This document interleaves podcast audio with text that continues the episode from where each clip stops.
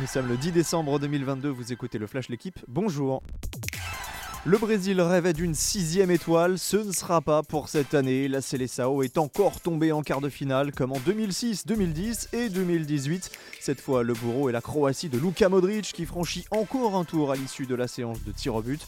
0-0 à la fin du temps réglementaire. Neymar avait ouvert le score en prolongation avant l'égalisation tardive de Petkovic à la 117e.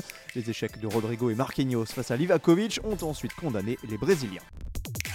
Le mondial perd Neymar mais préserve Messi. Le septuple ballon d'or argentin sera bien au rendez-vous des demi-finales, mais que ce fut dur pour l'Albi Céleste, poussé en prolongation à la 11e minute du temps additionnel, alors que Messi avait inscrit le but du 2-0 à la 73e minute.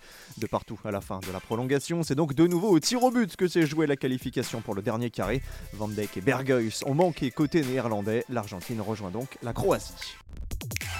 Suite et fin des quarts de finale, aujourd'hui à 16h le Portugal défie le Maroc. Le vainqueur de ce match sera peut-être le prochain adversaire des Bleus, à condition bien sûr de battre l'Angleterre à 20h. La composition d'équipe devrait de nouveau être sans surprise. Lloris, Koundé, Varane, Upamecano, Hernandez, Rabiot, Chouameni, Griezmann, Bappé, Giroud et Dembélé sur le même 11 que face à la Pologne.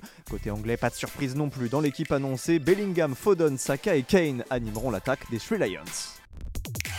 Mais où va l'Olympique lyonnais Dans l'inconnu, sportivement comme administrativement, le club rhodanien semble en tout cas à un tournant. Alors que le rachat par John Textor est sans cesse repoussé, l'OL se prépare pour la deuxième partie de saison à Dubaï sous les ordres de Laurent Blanc qui s'est livré dans l'équipe.